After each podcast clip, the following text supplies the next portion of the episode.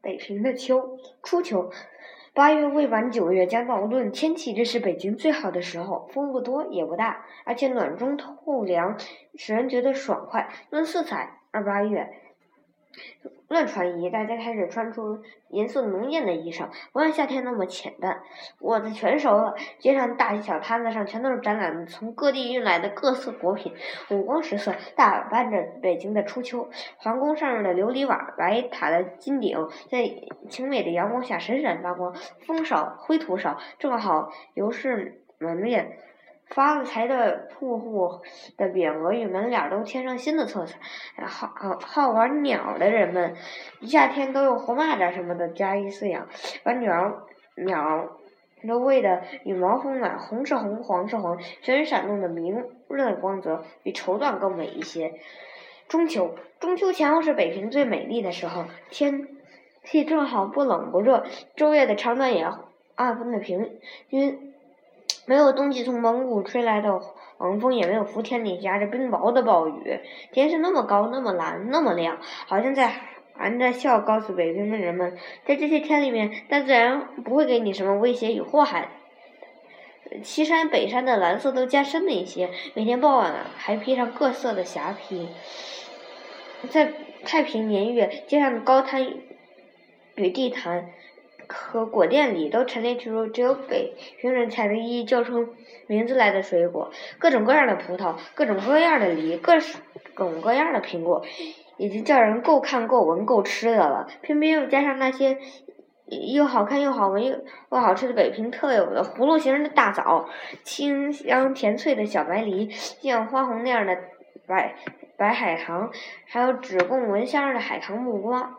与通体有金星的香槟，再配上拜月用的贴着金纸条的枕形西瓜，与黄的、红的鸡冠花，可又使人顾不得仔细想口福，已经辨不清哪种香味更好闻，哪一种颜色更好看，微微的有些醉意了。那些水果，无论是在店里或摊子上，又摆又都摆列的那么好看，果皮上的白霜一点也没有蹭掉，而都被摆成了。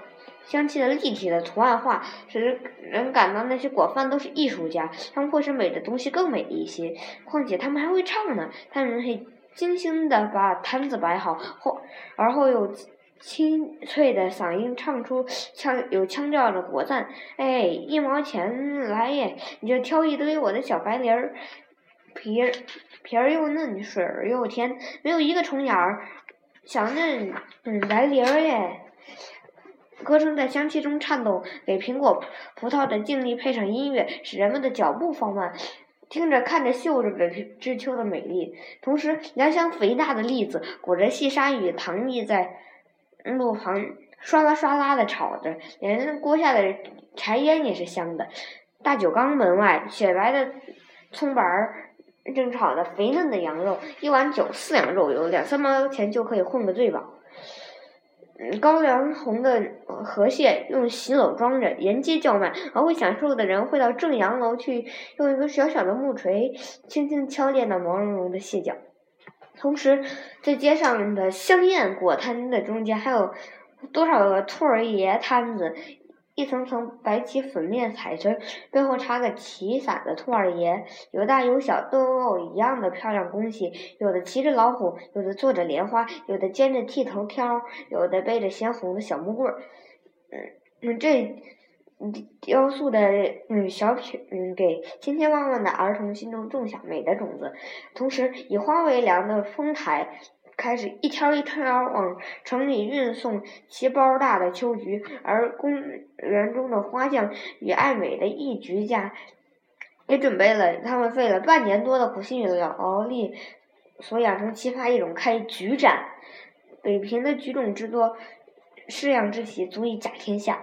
同时，像春花一般骄傲与俊美的青年学生，从清华园从。出产莲花白酒的海淀，从东西南北城到北海去划船，荷花酒也残百，可是荷叶还给小船男女身上染上一些清香。同时，那些文化过熟的北平人，一从一入八月就准备给亲友们送节礼了。街上的铺垫用各式的酒瓶、各种馅儿呃月饼，把自己打扮的像个鲜艳的新娘子，就那些不爱礼品的铺户也要凑个热闹，画起秋节大景。剪架的绸条迎接北平之秋，北平之秋简直就是人间的天堂，也许比天堂更繁荣一点呢。